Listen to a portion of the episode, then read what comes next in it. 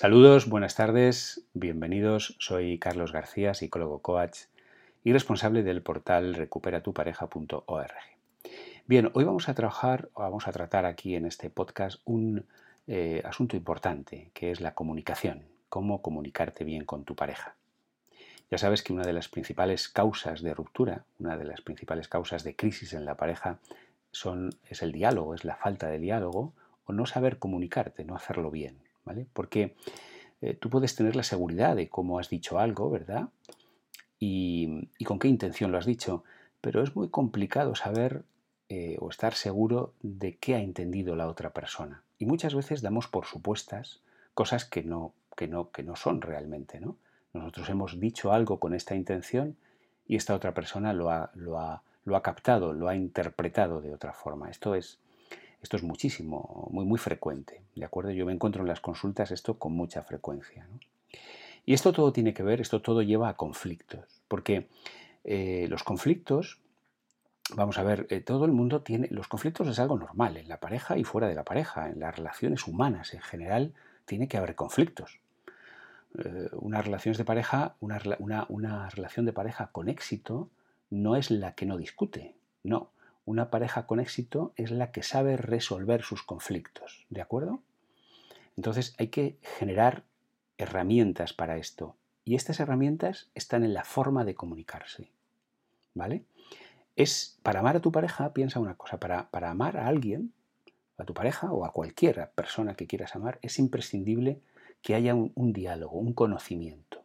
Porque un conocimiento que conduzca a saber quién es esta persona. ¿Vale? ¿Cómo de otra forma puedes querer a alguien si no es conociéndola? ¿Cómo puedes amar a alguien si no sabes quién es? ¿Vale? Para amar a alguien tienes que tener un conocimiento, tienes que saber eh, cuáles son sus proyectos, sus inquietudes, sus intenciones, sus miedos, sus vivencias, ¿no? Y necesariamente la pareja se rompe cuando este diálogo desaparece y cada uno de los consortes se convierte en una especie de extraño para el otro. Un ejemplo muy bueno es que es imagínate que vas eh, vas por un lugar oscuro o un lugar con niebla, se me ocurre, y vas, vas de la mano de alguien, ¿vale? En el momento que te sueltes de la mano y pasen así, pasen cinco minutos o menos, si sigues caminando, mm, esta persona y tú estaréis en otro, cada uno en un sitio, este, os habréis perdido, ¿vale? Mm, esto justo es lo que pasa, ¿vale? En una relación de pareja cuando el diálogo se rompe o no hay un diálogo efectivo pues que no dejas de saber dónde está el otro, quién es el otro, porque a lo largo de los años las personas vamos cambiando, ¿de acuerdo? Y si no hay esta, este, esta calidad en vuestras comunicaciones, pues casi que tu pareja se habrá convertido en un extraño o en una extraña, ¿vale? Yo en mis, consultas, ¿vale? Eh, eh, veo que, bueno, la gente que viene, sobre todo, hay unos cuantos ítems, para decirlo así, que, que siempre se repiten, ¿no? El primero, ¿vale? Em, es que no dejan hablar al otro. Hay que dejar hablar con libertad y hasta el final, ¿vale? Hay, gente que piensa que cree que sabe lo que va a decir el otro, le interrumpe. Y esto no debe ser así. Esto eh, demostrarás además cierto respeto, del que hablaremos luego, ¿no? Pero no atropellarse continuamente y dejar un segundo acaso cuando la persona ha terminado su frase para decir la tuya, es, un, es, un ejercicio fantástico eh, para, para, que haya una comunicación buena, ¿de acuerdo? Es dejar hablar al otro. También, por supuesto, hay que mostrar interés por las opiniones que tiene tu pareja, porque quizá las consideres poco relevantes y dejas de escucharla en el momento que te la anuncia o empieza a hablar de algo. No, tú tienes que escucharle, tienes que, tienes que sentirte de alguna manera, si te lo dice, ¿vale? Es porque a esta persona le parece interesante lo que, lo que te quiere contar y tú tienes que escucharlo, ¿vale? Otro es quejarse de los defectos de tu pareja en las conversaciones. No, es que fíjate que tú siempre hablas esto dices esto. No, ¿vale? Eh, eh, hay que respetar cuando se habla y respetar, y, si tu pareja crees que tiene un problema o hay algo que no te gusta, bueno, puedes, puedes empezar a trabajar con ello, puedes hablar de ello, ¿verdad? Y otra cosa muy importante que siempre, que siempre escucho, casi de las primeras, es que dar, son los sarcasmos, ¿vale? Los sarcasmos o no darle la razón a tu pareja o dársela de una manera como de esto que se dice que eh, me estás dando la razón como a los locos, ¿no? Porque es un desprecio, ¿de acuerdo? Dentro de estos ejemplos que os he puesto, hay, hay tres, como tres puntos clave. Tres puntos clave que se desarrollan luego en diferentes acciones. Los tres puntos clave son, primero, asertividad, después respeto y después empatía. Cuando te comuniques con tu pareja, piensa que hay que usar estas tres herramientas. Asertividad, respeto y empatía. No se trata, por lo tanto, de si hablas mucho o poco con tu pareja, se trata de vuestra forma de comunicarse y de llevar a cabo la, resolución de vuestros conflictos. ¿no? Hay gente que me lleva a la consulta, no, nosotros hablamos mucho. Sí, hablamos mucho, pero estos diálogos vuestros tienen la calidad que tienen que tener o no. ¿vale? Bien, entonces lo primero hemos dicho asertividad. La asertividad es hacer valer en la comunicación el respeto del otro, el respeto por el otro, pero también por uno mismo. ¿vale? Brevemente podríamos decir que la asertividad es una habilidad para comunicarse de una forma amable, directa, pero honesta. Muy importante. Hay que ser honestos, hay que decir las cosas como son, pero sin causar daño al otro cuando lo vamos a decir. Digamos que la asertividad está en el punto medio entre la comunicación agresiva y la pasividad. Por ejemplo, si en un restaurante te encuentras, por ejemplo, con una marca de labios pintados en una copa mal lavada, esto me ha pasado, ¿verdad? Mucha gente nos ha pasado esto. No se trata de que des gritos diciendo que, son muy sucios en este restaurante y que, bueno, en fin, etcétera.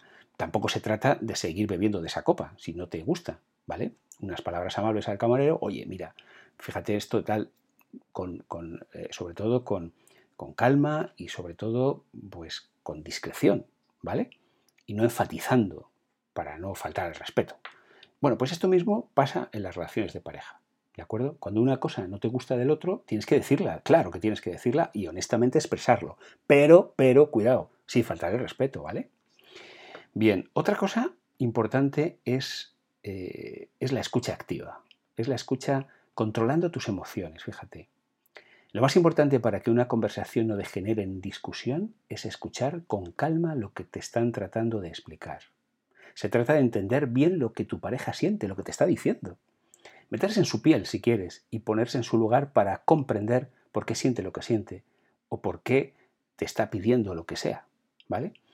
En este proceso hay que controlar las emociones y nunca, bueno, solo faltaba, no se puede insultar ni faltar el respeto, por muy enfadados que estemos. ¿De acuerdo? Eh, estar enfadado no te da derecho a insultar a nadie. ¿De acuerdo? Si esto ocurre, si te enfadas y, te sientes muy ofendido, ¿no? Eh, bueno, pues lo mejor es que eh, pares un momento, respires profundamente unas cuantas veces y que, le des tiempo a tu cerebro para que, para que encuentre una respuesta, una respuesta más racional que visceral, ¿de acuerdo? No, se trata de que rápidamente, de que rápidamente te, enfades y que, y que, lógicamente, el diálogo se rompe en una discusión así, ¿no? Por otro lado, hay que siempre tener humildad en tus palabras. ¿no? Ser humilde es conocerse a uno mismo. Sí, sí, ser humilde es, eh, bueno, ser humilde de alguna manera es reconocer tus errores, ¿vale? Bueno, reconocer tus errores, saber quién es uno mismo es uno de los principales objetivos en la psicología del coaching, ¿vale? Es decir, conocerte a ti mismo. Entonces, decir que te has confundido en esto o en aquello es algo que siempre te unirá a la persona con la que estás reconociendo este error. Oye, me he equivocado. Y esto, mm, bueno, esto es, esto es mano de santo, ¿verdad? Como dice mi madre.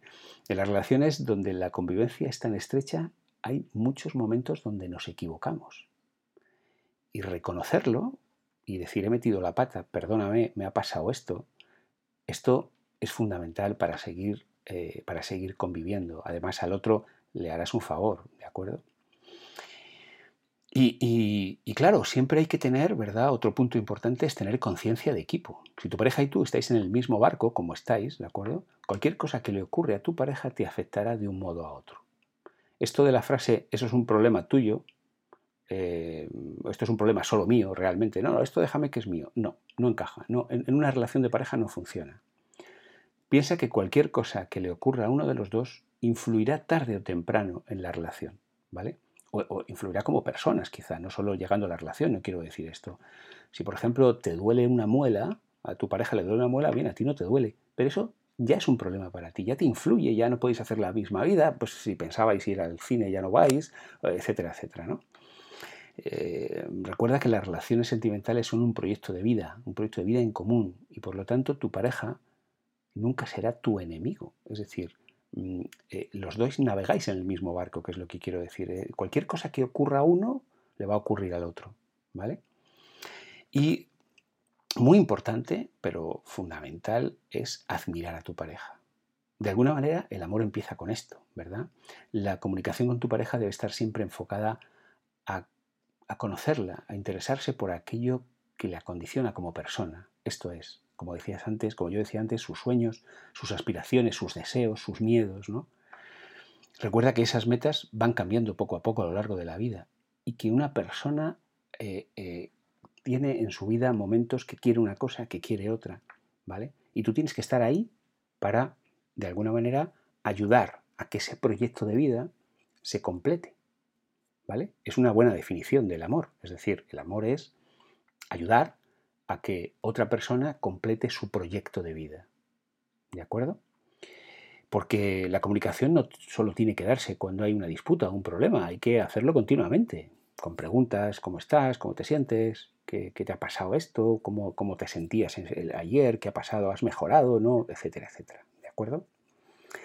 Así que estos son unos cuantos inputs que os van a ayudar a mejorar vuestra eh, comunicación y a evitar la ruptura.